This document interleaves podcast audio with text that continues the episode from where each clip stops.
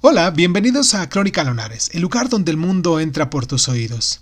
Hoy vamos a viajar a Argentina, con este autor muy conocido en su país, claro, obviamente, llamado Adolfo Boy Cázares, con su libro El sueño de los héroes.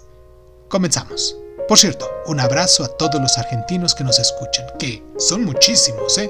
Abrazos y besos a todos ellos en este nuevo año. Comenzamos.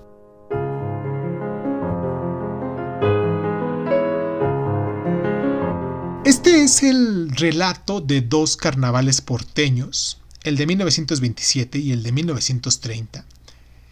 En ambas ocasiones, Emilio Gauna, el protagonista, resulta favorecido por una buena suma de carreras de caballos y decide gastar el dinero en una farra ilimitada con todos sus amigos.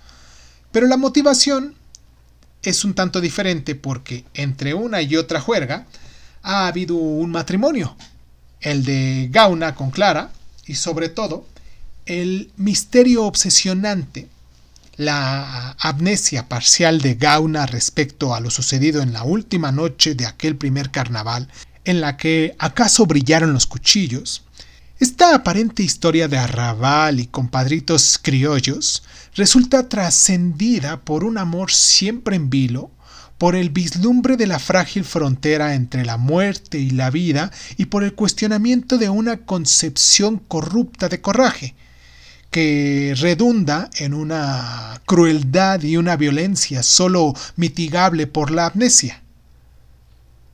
Bioy Casares traslada aquí por primera vez la trama perfecta de sus novelas al ámbito urbano y nos fusiona dos tradiciones rioplatenses, la del relato fantástico y la del costumbrismo paródico.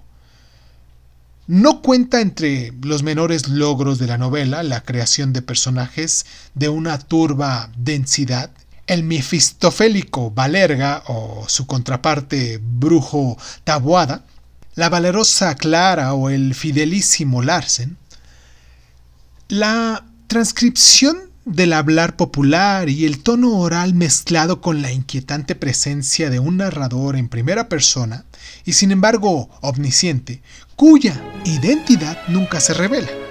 El sueño de los héroes podría pasar por ser el tango metafísico y fantástico de Bioy Cázares.